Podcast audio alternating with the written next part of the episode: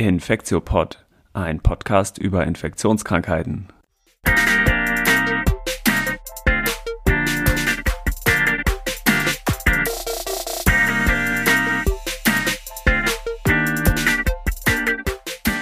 Ja, willkommen zur 71. Folge vom Infektiopod. Heute ist Donnerstag, der 25. August 2022. Mein Name ist Till Koch und ich begrüße wie immer Annette Hennigs. Hi Annette. Hallöchen. Und auch wieder mit dabei ist äh, Elena Terhalle. Hi Elena. Hallo ihr beiden. Ja, wir haben ähm, heute eine kleine Update-Folge vorbereitet. Mal sehen, wie lang sie wird. Vielleicht wird es eher eine kurze Folge. Ähm, wir wollten euch ein Update geben, zuerst zu äh, Monkeypox und dann auch nochmal was zu Covid erzählen. Tatsächlich waren das ja die zwei Themen, die wir auch in der letzten Folge schon ausführlich behandelt haben.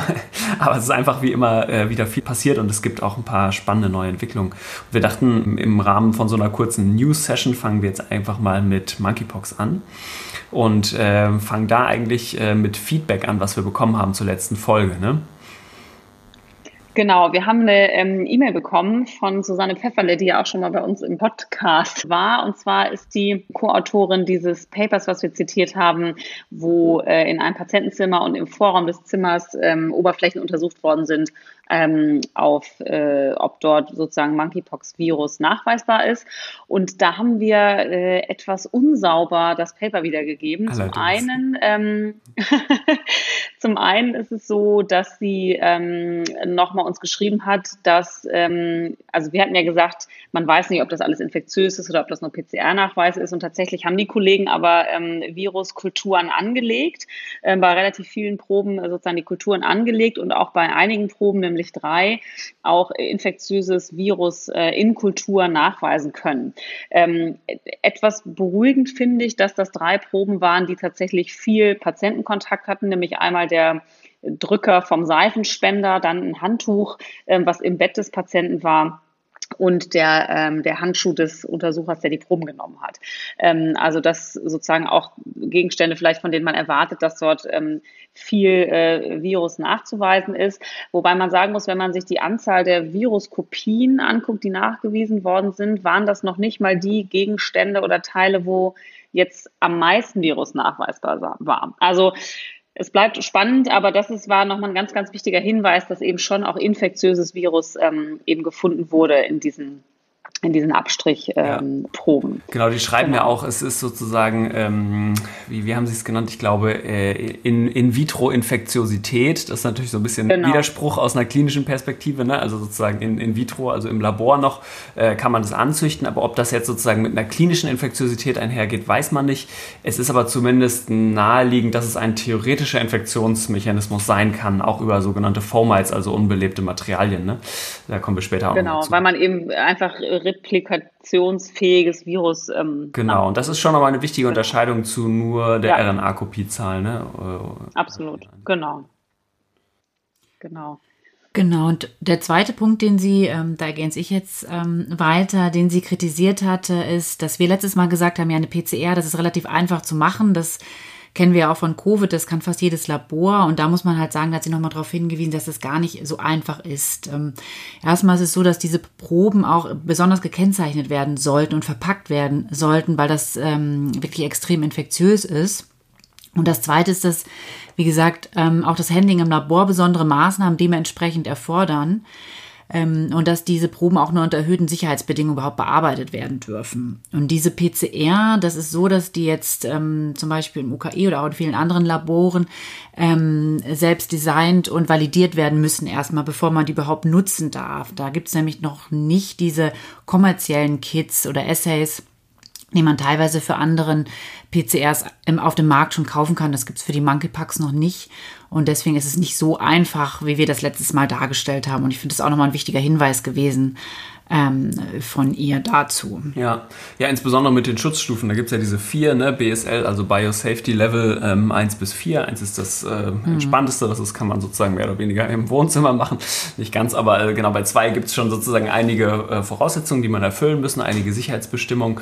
Und aber der Schritt von zwei zu drei, und das ist das, was sie jetzt meint, weil Monkeypox hier, glaube ich, BSL 3 Safety ist, ja. ist schon schon, schon äh, nicht ohne. Also da muss man sich äh, beispielsweise, ähm, ich kenne es nur sozusagen aus der Forschungsseite, aber da muss man sich halt dann auch immer äh, komplett eigentlich einkleiden. Also man braucht ähm, spezielle, spezielle Gowns, die man drunter trägt und so einen Einwegkittel zum Beispiel, den man immer trägt.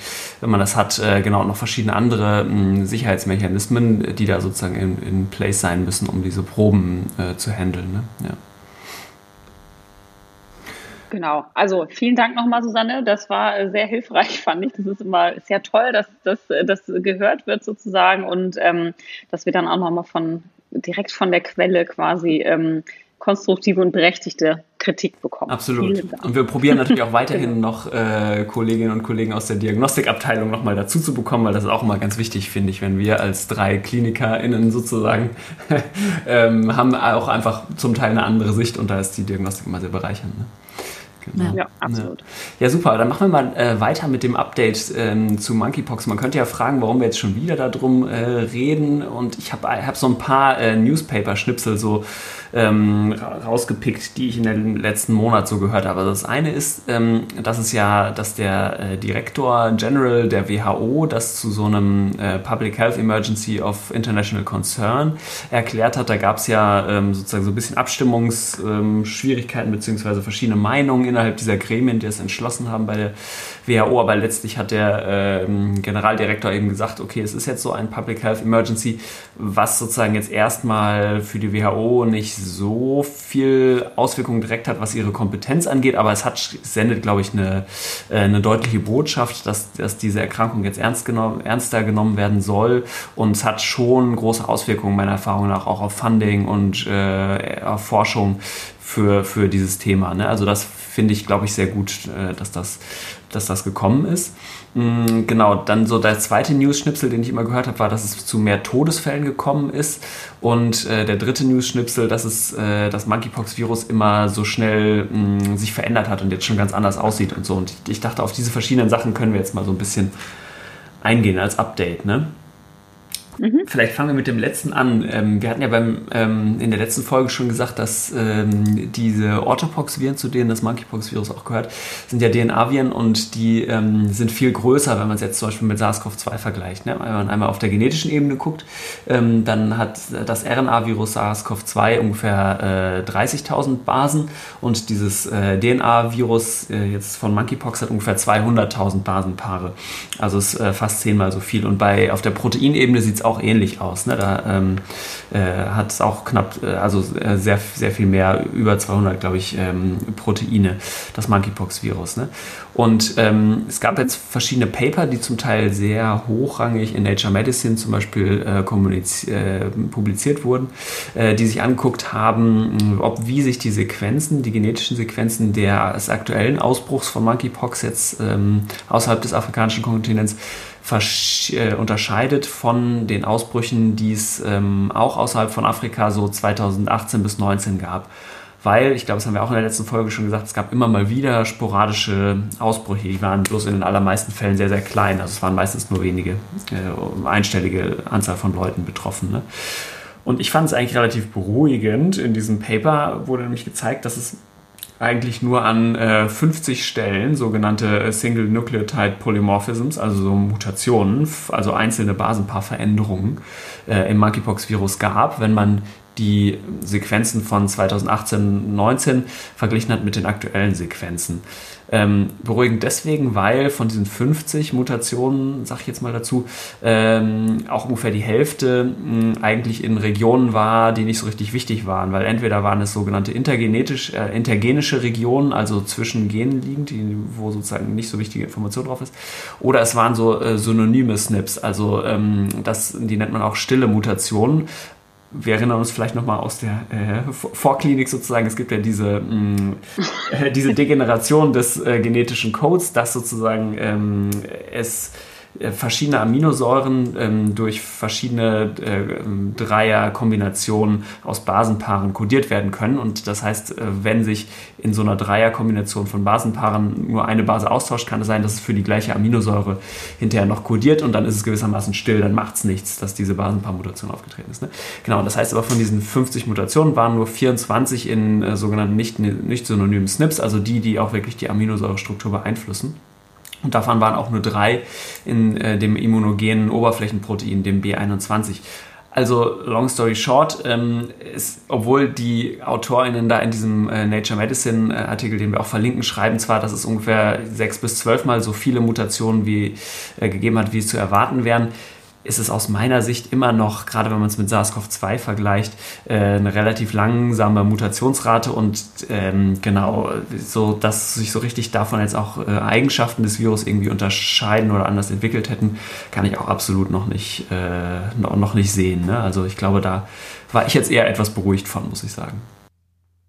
Ja, wo ich finde es auch witzig, weil, wo du jetzt gerade auch nochmal SARS-CoV-2 sagst, genau das haben wir ja irgendwie vor zwei Jahren auch über SARS-CoV-2 gesagt. Ne? Es mutiert so langsam und es hat echt eine unglaublich hohe Korrekturrate. Jetzt wird es ja. schon wieder ganz anders. Ja. Aber man muss sagen, natürlich ist der Übertragungsweg ist ein ganz anderer und SARS-CoV-2 ist natürlich viel, viel ansteckender. Also das sind ja noch viele andere Faktoren, Total. die da ja, ja. mit einspielen. Aber es kommt mir irgendwie habe ich ein kleines Déjà-vu. Vielleicht irre ich mich auch. Weiß man ja nie, ne? Ja. Nee, nee. Mhm. Genau, und ähm, da, dann als zweites Thema vielleicht so die Epidemiologie nochmal. Also wie haben sich die Zahlen entwickelt? Es geht natürlich auch immer weiter. Ähm, genau, viele Zehntausende Fälle mittlerweile weltweit.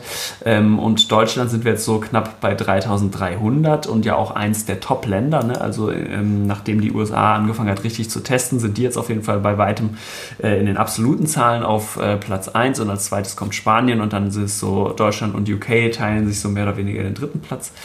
Ähm, genau, aber was ich ganz beruhigend fand, oder was heißt beruhigend, ich will es gar nicht so verharmlosen, aber was ich ganz gut fand, war, dass ähm, man gesehen hat, dass sich in Deutschland die ähm, 7-Tages-Inzidenz eigentlich stabil ist, beziehungsweise so ganz langsam äh, auch schon wieder abfällt. Das heißt, es kommen sozusagen kumulativ, natürlich kommen immer mehr Leute noch dazu, ähm, aber es ist jetzt nicht so, dass es weiter ein exponentielles Wachstum hat. Ne? Das ist schon mal ganz gut. Und ähm, wenn man sich ähm, eine andere e-, epidemiologische Kon ähm, Größe, die man sich anguckt, ist, ob äh, dieser Monkeypox-Ausbruch, ob die Fälle, die man sieht, eigentlich weiterhin nur in der MSM-Community vorkommen, also bei Männern, die Sex mit Männern haben. Und äh, da muss man sagen, das ist äh, zum Glück nach wie vor eigentlich so. Zum Glück sage ich deswegen, weil ähm, man befürchtet, dass äh, das Virus sich sozusagen auf andere Subpopulationen auch ausbreitet und eine, die man eben vor allem im Blick hat dabei, ist, das äh, sind äh, Frauen zum Beispiel, ja. Und ähm, das ist so, dass bis jetzt eigentlich kaum Frauen betroffen sind und zwar sowohl in Deutschland als auch Europa oder auch weltweit. Ne? Da gibt es meines Wissens also wirklich nur sehr, sehr, sehr, sehr kleine Fälle, sehr kleine Zahlen von Fällen. Hm was, äh, was Frauen betrifft. Ne? Und da wäre man einfach sozusagen beunruhigt, wenn man das sehen würde. Es gibt so, ein, ähm, äh, so Levels of Outbreak, äh, die äh, in UK beschrieben sind, also dass man sozusagen so einen Ausbruch jetzt generell, egal wel, durch welches Virus oder welchen Erreger, in so vier Level einteilt. Und äh, das fand ich nochmal ganz logisch, dass man es sozusagen jetzt, äh, haben, das haben die Monkeypox gerade auf Level 2 gesetzt, ähm, weil es sozusagen in einer definierten Subpopulation zirkuliert. Und Level 3, also das Schlimmere wäre jetzt aber, wenn es verschiedene Subpopulationen äh, gibt, dann wäre es sozusagen jetzt aus rein epidemiologischer Sicht erstmal ähm, etwas beunruhigender. Genau. Und ähm, es ist so, wie gesagt, dass es das nur noch sehr, dass bis jetzt sehr wenigen, in sehr wenigen Frauen das überhaupt nachgewiesen wurde. Und da könnte man ja vielleicht annehmen, dass das daran liegt, dass Frauen auch gar nicht getestet werden, weil sowieso nur Männer eigentlich darauf getestet werden. Und das scheint aber zumindest für England, scheint man jetzt ganz gute Daten zu haben, dass das nicht so ist. Ähm, man kann nämlich die positiven Rate berechnen oder die ist da einmal publiziert worden. Ähm, und die ist äh, sehr gering, auch ungefähr bei 2% bei Frauen. Also es sind so über 400 in diesem einen Report getestet worden und nur 10 davon waren positiv bei den Frauen. Und bei den Männern ist die Positivrate total hoch, ne? ist bei über 50 Prozent. Mm, das, Und das sind symptomatische Patientinnen gewesen, oder? Ähm, das haben die jetzt nicht so ganz genau aufgeschlüsselt, aber ich würde schon denken, weil das ist ja ein Swab, also ne? sozusagen, man muss, ja. man ja. nimmt von, von einer Läsion, letztlich von einer Hautläsion, einen Abstrich. Und äh, deswegen, das, ja. das müssen eigentlich symptomatische gewesen sein. Ne? Ja, genau. Aber, und das ist eben auch wirklich ein Update, was sich jetzt so ein bisschen rauskristallisiert, wenn man, wenn wir eben mehr Fälle sehen. Äh, die Klinik kann zum Teil total unspezifisch sein. Ne? Im Gegensatz zu den ersten ähm, Berichten, die wir so gehört hatten, ähm, ist es eben überhaupt nicht so, dass diese Läsionen zum Beispiel immer gleich aussehen müssen, also immer im gleichen Stadium. Äh, jetzt erst so eine kleine Makula, also so ein kleiner Fleck nur und dann irgendwie eine Papel und dann eine Pustel, also irgendwie flüssigkeitsgefüllt und so. Und dass das immer im gleichen Stadium ist, das muss eben gar nicht so sein, sondern es kann aussehen wie alle möglichen anderen Hauterscheinungen, leider. Ne? Hm. Genau, und ähm, es gibt aber tatsächlich sowohl aus dem Juli im New England Journal erschienen, als auch jetzt im Lancet gibt es schöne große ähm, Studien, die wirklich größere Populationen beschreiben. Also im New England Journal da aus dem Juli, das waren über 500 Fälle, da waren auch äh, deutsche, auch Hamburger Kollegen, glaube ich, beteiligt, äh, da Patienten einzuschließen. Und aus dem August jetzt, äh, aus dem Lancet waren immerhin 100, über 180 Fälle aus Barcelona von drei Standorten und ähm, die haben das nochmal ganz, ganz gut zusammengeschrieben, äh, wie sozusagen die klinische Präsentation ist. Ne? Da gibt es so ein paar Gemeinsamkeiten, also dass zum Beispiel fast alle MSM sind, also über ähm, 90 Prozent. Das mediane Alter liegt bei beiden so äh, bei 38 oder 37 Jahren. Mm, und es sind eben ganz wenig Frauen äh, betroffen, nur oder eigentlich kaum Frauen. Mm, genau, und ähm, auch, die, auch die klinische Präsentation ist eben, wie gesagt, sehr vielfältig und ähm, was ich auch noch ganz interessant fand, ist, dass der, ähm, die Art des Sexualverkehrs auch äh, da sozusagen wesentlich mitbestimmt, wo man sozusagen eine hohe Läsionslast hat. Ne? Also wenn man äh, rezeptiven Analverkehr reported hat in diesen Studien, ähm, dann haben die MSM sich häufiger mit einer Proktitis vorgestellt, also mit einer Enddarmentzündung kann man sich wahrscheinlich vorstellen. Ne? Und wenn Leute äh, rezeptiven Oralverkehr ähm, berichtet haben, dann haben sie eher eine Tonsillitis, also irgendwie eine Halsentzündung bekommen und so. Ne? Also das war, genau, das fand ich irgendwie ganz... Äh, ganz eindrücklich nochmal, dass es sozusagen auch durch die äh, um die Art des Kontaktes geht. Und im Gegensatz dazu, wenn man jetzt äh, von Leuten hört, die es wahrscheinlich nicht über Sexualverkehr, sondern zum Beispiel über intimen äh, Hautkontakt oder sowas ähm, äh, bekommen haben, die haben auch in der Regel weniger starke genitale oder ähm, rektale Läsionen. Ne? Okay, das ist spannend. Ja. Vielleicht einmal nochmal zurück zu der Epidemiologie. Auch hier in den, aus den Daten von, aus England ähm, ist jetzt ja ein Kind mal positiv geworden. Stand da irgendwas Näheres zu? Ich habe das jetzt nicht. Mhm. Ich glaube, das ist weiterhin nur ein Pressebericht, ja. oder? Also ich habe nie da irgendwas genau. äh, mhm. Valides zu gesehen. Mhm.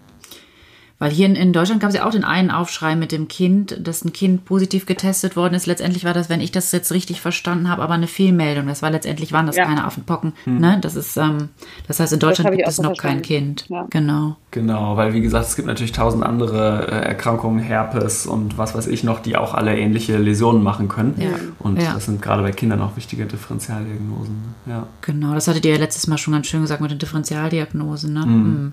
Mhm. Genau. Ich habe noch eine ganz interessante Arbeit gefunden aus Frankreich. Da geht es auch nochmal um Diagnostik.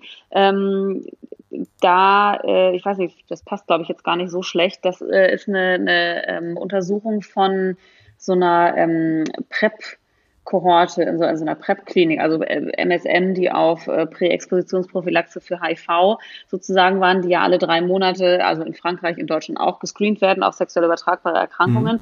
Und die haben sich dann in der Periode Anfang Juni bis Mitte Juli haben sie ähm, 700 MSM sozusagen untersucht, von denen tatsächlich irgendwie über die Hälfte Symptome, ähm, die verdächtig waren auf Monkeypox hatten. Ja. Ähm, davon waren dann auch tatsächlich 70 Prozent positiv. Und von den anderen aber, die haben sie dann auch alle gescreent und haben dann, ähm, das war retrospektiv, haben sie dann die Abstriche nochmal auf Monkeypox sich angeguckt, ähm, hat man immerhin auch irgendwie 6 Prozent äh, positiv mhm. gefunden. Und zwar teilweise mit sehr niedrigen CT-Werten, so um die 20 bei Asym asymptomatisch, komplett asymptomatischen Patienten. Das waren jetzt N gleich 13, ne? aber mhm. ähm, immerhin. Und die hat man dann nachverfolgt, hat gesagt, sie sollen irgendwie äh, sexuell karent sein. Und ähm, ein, einige von denen, also zwei von den 13, haben sich dann tatsächlich auch fortfolgend äh, vorgestellt mit, mit äh, einer Monkeypox-Infektion. Ähm, und interessanterweise bei einem von denen, der hatte eben zum Zeitpunkt des der asymptomatischen Abstrichs hatte er einen CT-Wert von 20, was ja eine hohe Infektiosität sozusagen anzeigt. Und als er dann die, ähm, die, also den Ausschlag hatte, der hatte eben auch so einen analen Ausschlag, äh, war der CT-Wert schon wieder 33. Also äh, bei den Monkeypox weiß ich nicht, ob es da schon so Cut-Offs gibt, wann jetzt was infektiös ist oder nicht. Aber 33 ist ja schon eher wenig Virus, was man mhm. findet. Ne? Also das fand ich ganz interessant, dass offensichtlich da auch asymptomatisch einfach ähm, Patienten ähm, äh, äh, infiziert sein können und auch eben übertragen können. Ja. Und die mhm, Franzosen ja. haben dann gesagt, hm, vielleicht reicht diese, diese Ringimpfung nach Kontakt vielleicht dann irgendwie doch nicht aus, sodass sie da ähm, jetzt, wie wir es ja auch haben, gesagt haben, die Risikogruppen werden jetzt einfach geimpft. Da kommen wir, glaube ich, zum Schluss, würde ich sagen, bei der Impfung ja. auch nochmal zu. Ähm, ja, dass dieses Postexpositionelle, das scheint sich nicht so ganz doll zu bewähren. Ja. Ich wollte, mir fällt noch ein ähm, zu dem Thema, ähm, äh, zu, also begleitende STIs. Das war auch in diesen beiden ähm, großen Kohorten im New England Journal und im Lancet äh, ganz gut beschrieben. Also im New England Journal hatten knapp 30 Prozent eine zusätzliche STI und in diesem Lancet-Artikel immerhin noch 17 Prozent. Also das ist ganz wichtig, glaube ich, dass man die Leute auch auf äh, Syphilis, Gonokokken Pocken und Chlamydien vor allem untersucht. Und auch hier am UKE haben wir durchaus auch schon Fälle gesehen, wo die äh, Leute Läuse und Flöhe sozusagen im übertragenen Sinne hatten. Mhm. mhm. Ja, ich habe noch ein ähm, bisschen was zu ähm, Übertragung auch gefunden, was ich ganz spannend fand. Also ähm, einmal äh, war mir nicht so ganz bewusst, das habe ich jetzt beim RKI publiziert gesehen, dass es auch ähnlich wie bei ähm, Covid auch so ähm, Klassifikationen K0 bis K3 äh, der Risikokontakte gibt. Also K3 ist sozusagen das, ähm, die höchste Risikokategorie und das richtet sich eben danach, wie meine Exposition war. Ne? Also es geht um Leute, die mit einem Affenpockenfall äh, Kontakt hatten und wie groß deren Risiko eingeschätzt wird, ähm, wirklich auch Monkeypox zu bekommen. Und ähm, genau, K3 ist sozusagen das Größte. Da geht es um äh, direkt, also um ungeschützten Kontakt zur ähm, Haut oder auch um indirekten Hochrisikokontakt. Was ist damit ähm, gemeint? Zum Beispiel, dass man Körperflüssigkeiten ähm, in Auge, Nase oder Mund kriegt oder eine Nadelstichverletzung hat ähm, oder eben ein sexueller Kontakt oder ein sehr enger Haushaltskontakt. Also wahrscheinlich sowas wie Kuscheln mit einem Kind zum Beispiel oder so. Ne? Äh, das ist K3. Mm, genau, und K2 ist jetzt sozusagen schon weniger. Ähm, äh, doll. Das heißt, das wäre sozusagen ein Haushaltskontakt, der nicht so eng war. Ähm, das wäre zum Beispiel, wenn man im gleichen Raum ist, in dem vorher äh, ein Monkeypox-Patient war. Genau, und dann K1 und K0 sind sozusagen dann jeweils noch, noch weniger mh, Kontakt. Und was sich doch abzeichnet durch verschiedene Quellen, ist, dass man wirklich einen, hohes, einen hohen Grad an, an engem Kontakt braucht. Ne? Also man braucht sozusagen entweder einen Sexualkontakt oder zumindest einen wahrscheinlich engen Hautkontakt und dass ähm, andere Übertragungswege, ähm, wie jetzt äh, sozusagen Oberflächen anzufassen oder ein äh, Handtuch anzufassen, was der Patient vorher angefasst hat, das kann zwar mal sein, aber diese Fomites, also diese unbelebten Materialien, da gibt es auch ganz schöne Darstellungen von der WHO zu, spielen wirklich eine untergeordnete Rolle bei Monkeypox. Es ist, glaube ich, wichtig, das zu sagen und auch, dass man es dass weiß, dass man sich darüber auch anstecken kann, dass man jetzt zum Beispiel äh, die Wäsche ganz gut desinfiziert und heißt wäscht von Leuten, die ähm, Monkeypox wirklich haben. Aber dass, ich man, dass das jetzt eine Hauptgefahr ist, mit der sich Leute anstecken, sehen wir im Moment noch nicht. Ne? So jetzt rein, rein epidemiologisch. Ja. Und vielleicht kann ich noch ergänzen zur Transmission. Ähm, ich habe da noch was gefunden. Ihr hattet letztes Mal auch das diskutiert, die Übertragung möglicherweise über Tiere. Und das ist ja, ähm, wir wissen ja zum Beispiel, dass Affen das bekommen können oder auch Nagetiere wie die Präriehunde in den USA.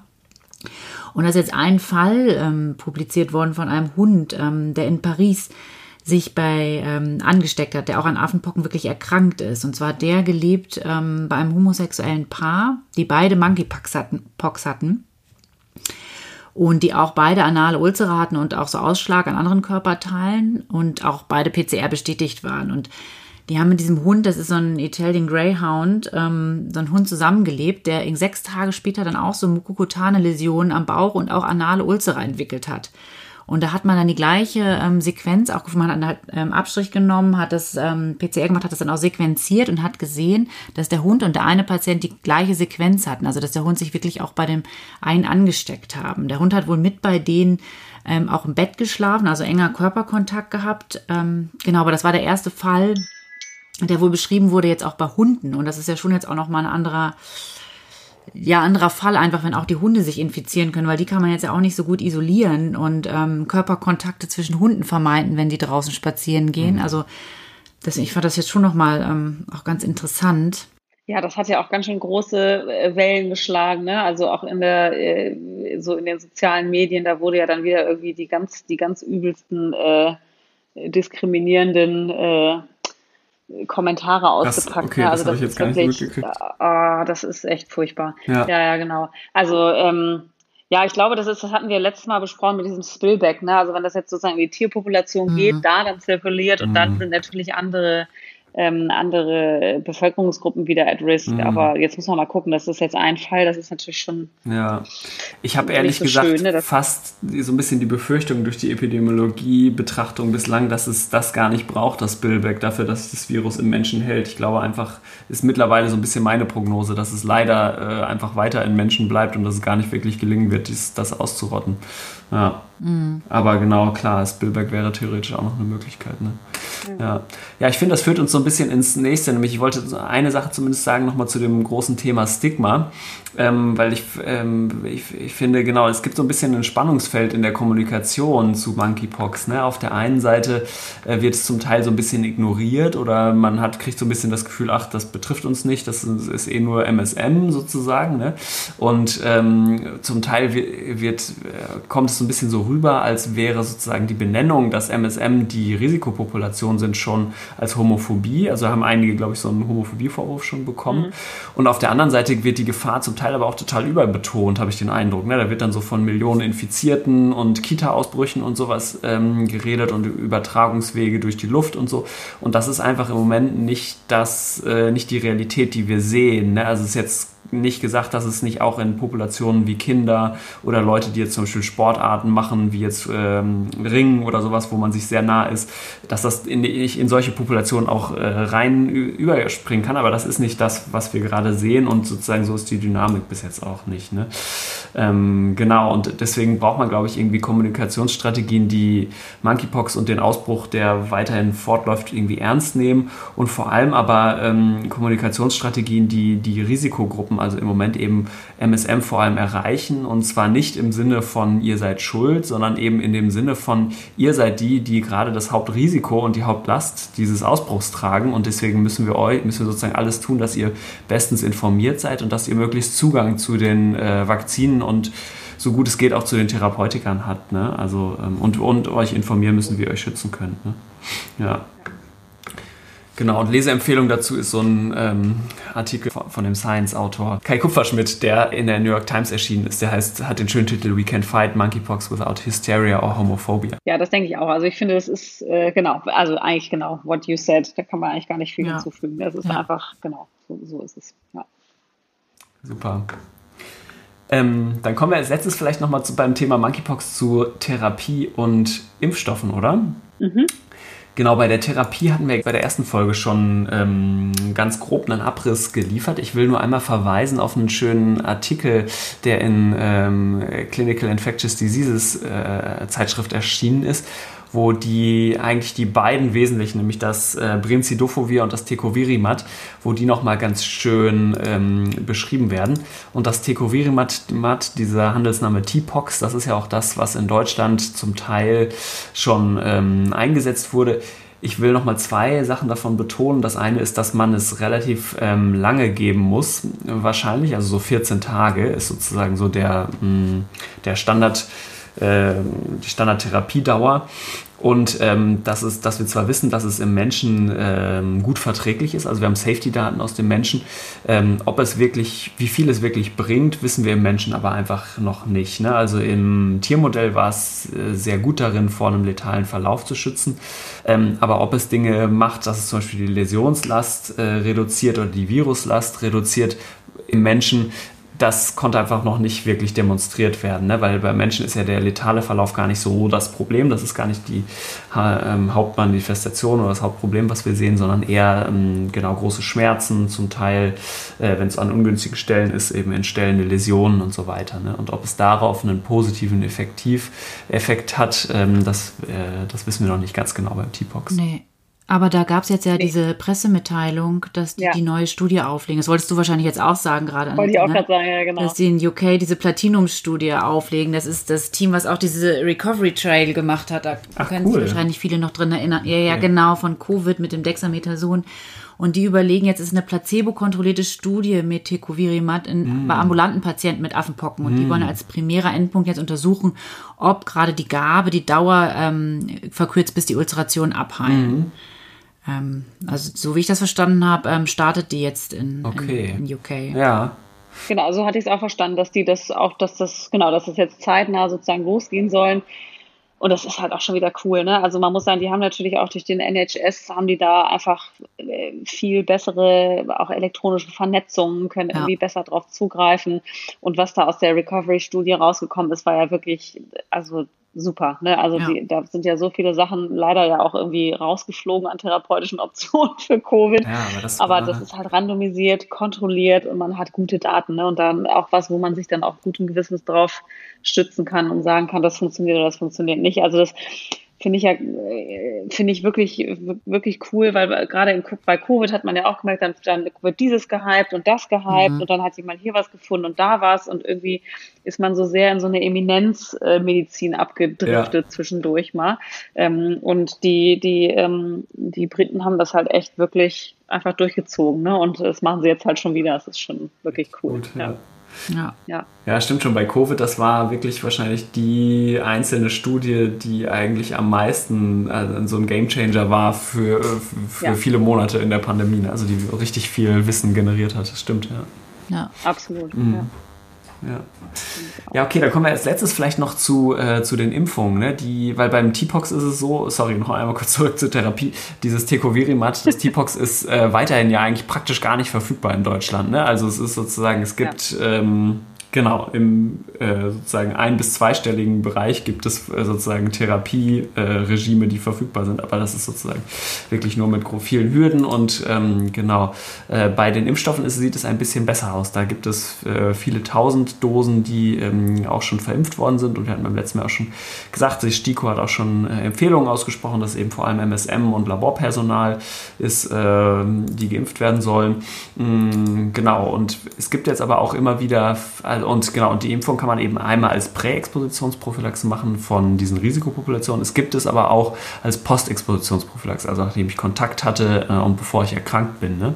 Und da hat man eben immer mehr Fälle, ähm, von immer mehr Fällen jetzt gehört, dass das wahrscheinlich nicht ausreicht, um mit hoher Sicherheit eine Erkrankung wirklich äh, zu verhindern. Ne? Genau zu diesem Thema, das hatten sich die Franzosen so ein bisschen genauer angeguckt. Da gibt es so eine ähm, ähm, Studie, wo sozusagen ähm, Männern, die Kontakt hatten mit einem Affenpocken, dann halt postexpositionell geimpft worden sind. Und die haben die einfach mal nachbeobachtet und mal geguckt, okay, was wird denn mit diesen Patienten? Die haben insgesamt ähm, 276 Leute ähm, geimpft und jeweils mit einer einfachen Dosis von diesem Imvanex ähm, und haben ungefähr median elf Tage nach Exposition und haben sich dann einmal diese Patienten nachbeobachtet und geguckt, wer bekommt denn jetzt von denen noch Affenpocken und von ähm, und wer nicht. Und insgesamt waren zwölf von denen 276, also es sind vier Prozent gewesen, hatten danach bestätigte Affenpockeninfektion, also sozusagen eine Breakthrough-Infection,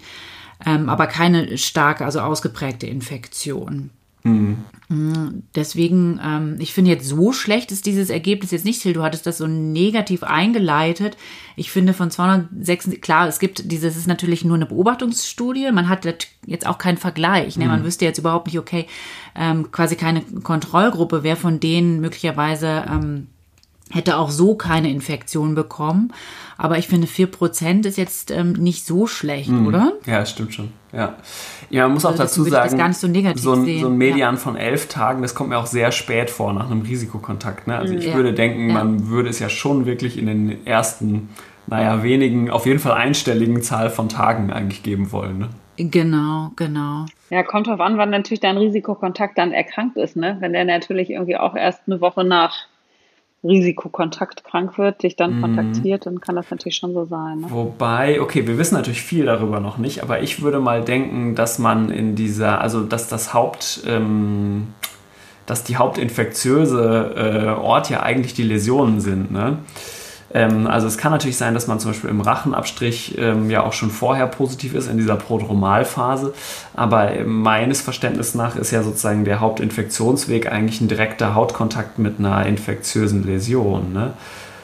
Ja, wobei man muss sagen, diese, ja. diese Studie mit diesem STD-Screening, da gab es halt Leute, die komplett asymptomatisch waren und im Analabstrich einen CT-Wert von 20 hatten. Ne? Okay. Ähm, okay. Also mhm. vielleicht hatten die natürlich auch da schon Läsionen, die einfach, man guckt ja sich jetzt nicht irgendwie in den Analkanal rein, mhm. aber ähm, vielleicht gab es da auch schon Läsionen, die vielleicht einfach noch nicht wehgetan hatten, mhm. deswegen noch nicht aufgefallen sind. Aber ja, ich, also ich glaube, dass äh, wird die Zukunft zeigen, ja. was denn jetzt wer wie wann ansteckend ist und so. Ja, genau. Ja. ja, ist aber schon spannend, weil man es eben einfach noch nicht komplett weiß, ne? Also wie genau die Infektion abgeht. Zeigt das mal wieder. The history repeating, nicht wahr? genau. Super, okay. Aber das ähm, war es erstmal zu Monkeypox, oder? Dann rappen wir jetzt Monkeypox ab. Yes. Genau, ja, würde ich auch sagen. Ne? Genau, und dann kommen wir ähm, noch zum zweiten Hot Topic des Sommers, äh, Covid-19. Wer hätte es gedacht? wir wollten ja noch mal ein kurzes ähm, Update geben ähm, zu den äh, therapeutischen Optionen. Da hat sich ja so ein bisschen was noch mal geändert in den letzten Wochen. Und äh, vielleicht fange ich einmal an. Also wir haben ja einmal die monoklonalen Antikörper als eine sozusagen Linie der Therapie und dann die direkt antiviral wirksamen Substanzen. Und äh, zu den monoklonalen Antikörpern äh, gibt es leider eher so ein bisschen traurige Nachrichten, nämlich die, die wir haben in Deutschland verfügbar. Das ist einmal das Sotrovimab ähm, und das äh, Tixagevimab, Cegavimab, auch Evusheld genannt, ähm, sind leider bei BA45 nicht mehr so richtig gut wirksam. Also so Trovimab, muss man sagen, hat eigentlich kaum noch ähm, neutralisierende Wirkungen. Äh, äh, also hat kaum noch ähm, feststellbare neutralisierende Wirkung. Und auch das Evusheld, muss man sagen, wirkt nicht mehr so besonders gut. Es ist so, dass die ähm, normale Dosis von Evusheld, also Evusheld ist ja ein langwirksamer Antikörper, der eigentlich für die intramuskuläre Gabe zugelassen ist als ähm, Prophylaxe, also sozusagen als passive Impfung von Patienten, die entweder nicht geimpft werden können oder keinen Antikörpertiter aufbauen können, weil sie Medikamente nehmen, die das verhindern. Und dafür ist er sozusagen zugelassen, dass man diesen Patienten das IM gibt und dann alle sechs bis zehn bis zwölf Wochen, das ist auch nicht ganz klar, sozusagen diese Gabe wiederholen. Nee, alle sechs Monate. Alle sechs Monate. Alle sechs Monate. Ach so, oh, Entschuldigung, Entschuldigung, sechs Monate äh, wiederholen kann. So und das hat eigentlich ähm, sozusagen in den ersten Omikron-Typen ähm, äh, ganz gut funktioniert. Und jetzt, wie gesagt, äh, funktioniert es eben nicht mehr so gut. Es ist so, dass die FDA jetzt schon äh, vor einiger Zeit die Dosis also die Empfehlung äh, herausgegeben hat, die Dose zu verdoppeln, also anstatt jeweils 150 Milligramm der einzelnen Antikörper 300 Milligramm zu geben. Ähm, das ist jetzt in Deutschland auch umgesetzt worden, soweit mhm. ich weiß, vom RKI. Ähm, und dann gibt es eben noch die Möglichkeit, dass sozusagen, ähm, man nennt es dann immer off-label, also außerhalb der Zulassung als intravenöse ähm, Postexpositionsprophylaxe oder auch Therapie zu geben bei Patienten, ähm, die eben keine Antikörper haben. Und da würde man dann eben auch die doppelte Dosis nehmen, also 300 Milligramm Tixagevimab, 300 mhm. Milligramm Zilgavimab. Das sind individuelle Heilversuche und wie gesagt außerhalb der Zulassung. Da muss also eine Aufklärung ähm, auch erfolgen. Aber das ist im Moment tatsächlich der einzige Antikörper, den wir haben, der eben noch eine Wirkung hat gegenüber ähm, BA45 das ist leider so ein bisschen schade, weil die ja wirklich gut funktioniert haben, ja, muss man sagen. Ja. Gerade das Sotrovimab eine Einmalgabe, das war schon echt gut. Das war schon gut. Das heißt ähm, noch vor Omikron schade. sozusagen noch, noch gewirkt hat. Ja. Ne? ja. Genau, ja. Genau, man muss sagen, dass äh, diese beiden Antikörper, die in Evo-Sheld äh, drin sind, das äh, Tixagevimab und das Zilgavimab, die sind schon evaluiert worden, auch für IV-Gabe. Und da weiß man sozusagen, dass es ähm, keine große Toxizität, keine großen Nebenwirkungen gab. Genau. Also man kann das ja. gut machen und in anderen Ländern, zum Beispiel in Frankreich, wird das auch routinemäßig gemacht. Und wir versuchen es auch ab und zu zu machen, eben in begründeten Einzelfällen. Ähm, genau, das Problem, wie immer an dem äh, ökonomisierten deutschen Gesundheitswesen, ist, dass es äh, keine äh, Kostenerstattung dafür gibt, weil das außerhalb der Indikation ist und das Zeug kostet, weiß ich nicht, 6000 Euro oder so. Jetzt gibt man es auch noch in doppelter Dosis. Das heißt sozusagen, das Incentive ist, also, äh, ist sozusagen maximal negativ, äh, dass irgendjemand das IV verabreicht. Aber ich glaube, für sozusagen begründete Einzelfälle ist es durchaus gut. Ja. Wenn man es macht, gibt man es als Kurzinfusion, eigentlich ähnlich wie das so Trovimab über 30 Minuten. Ja. Also das klang vielleicht jetzt ein bisschen zu negativ von meiner Seite. Also wir haben das, es ist ja schon gemacht worden viel und es, wir haben bisher noch keine, ähm, keine negativen sozusagen Nebenwirkungen gesehen. Aber wie gesagt, wie du schon gesagt hast, es ist eben außerhalb der, der Zulassung und der Patienten muss aufgeklärt werden darüber. Mhm. Ja. ja.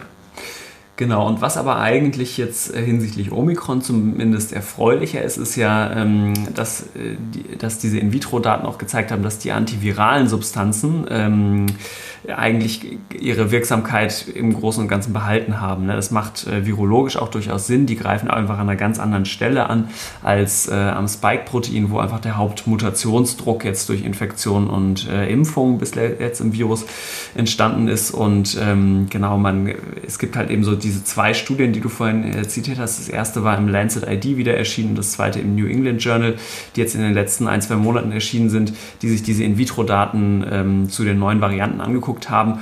Uns ähm, zumindest die äh, aktuelle jetzt, die ist Anfang August erschienen im New England Journal, ähm, die hat sich eben auch diese antiviralen Mittel, die drei, auf die wir jetzt gleich eingehen werden, angeguckt und hat da gesehen, dass die praktisch noch genauso gut wirken. Also da gibt es eigentlich kaum einen äh, Wirkverlust, insbesondere nicht bei den äh, neuen jetzt BA4-5 hm, Varianten.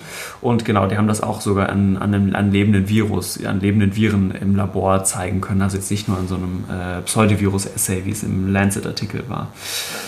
Genau, und ähm, die drei Substanzen sind ja das Nirmatrelvir-Ritonavir oder Paxlovid genannt, dann das Remdesivir und das Molnupiravir. Die haben wir ja auch alle schon mal besprochen. Aber ich dachte, auch da ist eigentlich so ein Update mhm. nochmal ganz gut. Ähm, wir können ja auch noch mit dem ähm, Nirmatrelvir, ich nenne es jetzt vielleicht einfach Paxlovid, weil das, glaube ich, der einfachere Name ist, mit dem mal anfangen. Mm, und dass äh, alle diese antiviralen Substanzen, muss man sagen, sind ja indiziert bei Leuten, mm, die ein erhöhtes Risiko für einen schweren Verlauf haben. Und die haben alle in den Zulassungsstudien ähm, gute Effektivitäten gezeigt hinsichtlich dieser jetzt eigentlich etablierten Endpunkte, Punkte, nämlich Schutz vor Hospitalisierung oder Tod. Ähm, und in diesen ganzen ersten Studien war es jetzt aber immer so, dass eigentlich nur Ungeimpfte eingeschlossen waren. Das war einfach ähm, diese großen Zulassungsstudien waren einfach zu einer Zeit, da äh, gab es die Impfung noch nicht oder sind, ähm, genau, sind wenige Leute einfach noch geimpft gewesen. Und deswegen war jetzt immer die große Frage, ja, aber diese Studien waren ja immer nur bei Ungeimpften. Wie sieht denn jetzt die Wirksamkeit von diesen antiviralen Mitteln äh, bei geimpften Personen aus? Und ähm, da gibt es eigentlich ganz gute Daten, dass die ähm, zumindest bei diesem äh, Hochrisikoklientel, also Leuten mit, mit Vorerkrankungen, ähm, Leute, die sehr alt sind, äh, Leute, die immunsupprimiert sind, ähm, dass es bei denen auf jeden Fall sich lohnt. Und bei dem Paxlovid, wenn wir jetzt mit dem mal anfangen, ähm, muss man eine Sache noch zum Handling sagen. Und zwar ist die praktische Handhabung da nicht so ganz äh, selbstverständlich wenn man nicht diese Packung aufmacht von Paxlovid, ähm, dann ähm, ist als erstes schon mal zu bemerken, dass der Wirkstoffname Nirmatrelvir, der steht dann irgendwo drauf und der steht auch noch nicht, noch nicht mal richtig im Beipackzettel, sondern da steht immer nur so eine total kryptische Abkürzung PF07321332. Keine Ahnung warum, aber genau, hat der Hersteller nur so hingeschrieben. Ähm, und es sind aber nämlich drei Tabletten, die man je Dosis sozusagen einnimmt. Also man kann den PatientInnen am besten sagen, nehmen Sie zwei von den pinken und eine von der weißen Tablette und das Ganze zweimal am Tag. Ich glaube, das ist sozusagen am verständlichsten. Aber selbst mir, ich fand es nicht so leicht, diesen Beipackzettel zu verstehen. Also das ist, lohnt sich, glaube ich, einmal sich die Tabletten selber anzugucken, wenn man äh, das Leuten verschreibt, ne, damit man genau weiß, was man, was man ergeben muss. Und ähm, ähm, das Paxlovid ist ja äh, sozusagen hat zwei wesentliche Einschränkungen. Das eine ist, dass man es nicht bei Leuten mit einer deutlich eingeschränkten Nierenfunktion ähm, geben kann. Also bei der GFR unter 30 ist es nicht zugelassen. Und der äh, große Knackpunkt bei dem Paxlovid sind aber die Interaktionen. Das beinhaltet eben ähm, das Ritonavir und das interagiert mit allen möglichen Medikamenten. Und im Endeffekt muss man bei allen Leuten, die ähm, viele verschiedene Medikamente einnehmen, was in der inneren Medizin ja sehr häufig vorkommt, muss man eigentlich immer einen Interaktionschecker machen. Dann gibt es von, ähm, von UpToDate und von vielen anderen äh, Firmen oder Angeboten online. Ne? Ähm, genau, Liverpool hat auch so einen. Ähm, genau, und insbesondere so drei Substanzklassen, die ich einmal nennen will, sind äh, alle Immunsuppressiva, die man einmal checken muss. Ähm, Antikoagulantien, also die DOA DOACs, aber auch Thrombozytenaggregationshemmer wie Clopidogrel und Statine und sowas, genau, und noch zahlreiche andere Medikamente. Ne? Also das ist was, äh, ja, habt ihr wahrscheinlich auch schon gemerkt, dass man das dadurch vielen nicht geben kann in der klinischen Praxis. Ja, vor allem den Immunsupprimierten, also jetzt gerade auch so Transplantierten, ne? wo man sich jetzt, Beispiel jetzt Lungentransplantierte, die dann stark immunsupprimiert ist, da ist das eigentlich aufgrund der Interaktion mit den Medikamenten überhaupt nicht möglich und das ist natürlich extrem schade. Ne? Ja, ja, ja. ja. Genau, weil das Problem ist ein bisschen, das äh, macht dann sozusagen Interaktionen ja mit ZYP-Enzymen und dann schießen die Spiegel total hoch von diesen Immunsuppressiva zum Teil. Ne? Und das genau. hält dann zum Teil sehr lange an. Also genau, das ist alles nicht so alles nicht so gut. Ne? Genau. Ich wollte zum Paxlovid als letztes nur noch mal ähm, neue Daten zu der Wirksamkeit bei Geimpften berichten, weil die äh, Ursprungsstudie, über die wir glaube ich auch schon mal erzählt, äh, berichtet haben, war diese Epic HR-Studie, also High Risk, die eben an ähm, ungeimpften Hochrisikopatienten gemacht wurde. Und da war ja eine annähernd 90-prozentige Wirksamkeit, also Schutz vor Tod oder Hospitalisierung, gezeigt worden. Und jetzt gibt es eben ähm, erste Daten, unter anderem als Pressemitteilung jetzt wieder zu der EPIC Standard Risk Studie von Pfizer, die ähm, eben auch Geimpfte eingeschlossen hat. Und die haben zum, immerhin eine 50-prozentige Wirksamkeit ungefähr. Also sie haben es angegeben als relative Risikoreduktion ähm, vor Hospitalisierung oder Tod wieder. Und dazu passend gibt es zwei Studien, die jetzt qualitativ nicht so hochwertig sind, weil es jeweils retrospektive Studien waren. Aber eine ist in CID entschieden und die andere ist im New England Journal erschienen. Die können wir auch gerne verlinken. Und die haben beide also die CID hat so eine 45-prozentige Risikoreduktion gezeigt ähm, und die im New England Journal hat sich das als äh, Adjusted Hazard Ratio angeguckt und ähm, das liegt bei 0,21, also auch eine deutliche Wirksamkeit, zumindest in ähm, älteren oder vorerkrankten Leuten. Ne? Also das äh, zeichnet sich jetzt zumindest ab. Also diese Daten kommen jetzt quasi täglich, kommen neue Studien dazu, ähm, die zumindest für das Nematrelritonavir, also für das Paxlovid, ähm, doch bestätigen, dass auch bei Geimpften es eigentlich noch eine gute Wirksamkeit hat. Ne? Und wie gesagt, die Varianten spielen ja nicht so eine Rolle bei den Antivirals. Genau, und dann äh, die zweite Substanz ähm, ist ja das Remdesivir. Das ist also auch eine Substanz, die haben wir auch schon ähm, relativ lange ähm, bei Covid im Einsatz. Und ähm, da ist es so, dass äh, vielleicht so das, die Semi-Neuigkeit ist, dass es tatsächlich jetzt immer mehr Daten gibt, dass dieses Medikament eben auch bei Patienten mit Niereninsuffizienz, also mit äh, chronischer Nierenerkrankung eingesetzt werden kann. Das ist äh, sozusagen formal in der Zulassung auch nur bis zu einer gewissen ähm, Nierenfunktionsstörung zugelassen. Und viele Patienten, die wir sehen, denen wir das gerne geben würden, sind eben alt und vorerkrankt und haben ähm, eventuell eine Niereninsuffizienz haben aber eben, dann sind eigentlich beide antiviralen Medikamente kontraindiziert, aber bei dem Remdesivir, wie gesagt, gibt es mittlerweile Daten, Fallberichte, Fallserien von Patienten sowohl mit fortgeschrittenem Nierenschaden als auch von Dialysepatienten dass das ähm, in der Regel ähm, sehr gut toleriert wird, ohne dass äh, Toxizitäten auftreten oder Unverträglichkeiten. Also das muss man sagen, kann man ähm, sicherlich mit äh, auch wieder hier mit sozusagen Patientenaufklärung ähm, gut machen und besser als das Paxlovid bei Patienten mit Niereninsuffizienz. Das ist so richtig viel mehr Neues gibt es, glaube ich, vom Remdesivir nicht im Moment. Mhm. Genau, und das sind immer noch die äh, drei Tage Dosis, die wir geben. Genau, und der Nachteil ist ja, dass man es IV geben muss, ne, im Vergleich zu den beiden anderen. Genau. Ja.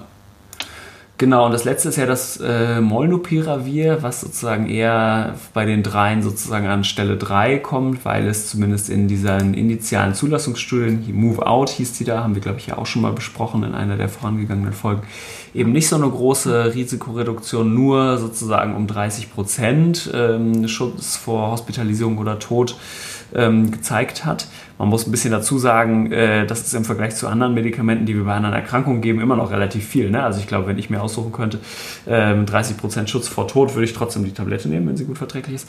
Genau, aber ähm, deswegen war Molnupiravir sozusagen bislang ähm, nicht so an Nummer eins und da gibt es jetzt ähm, wenig neue Studien ne? ähm, dazu. Äh, es, genau, es, aber es, es dauert wahrscheinlich auch nicht mehr lange, bis da auch die ersten retrospektiven Studien, ähm, die, zu, die, es eben auch bei Geimpften gibt, ähm, reinflattern werden. Ne?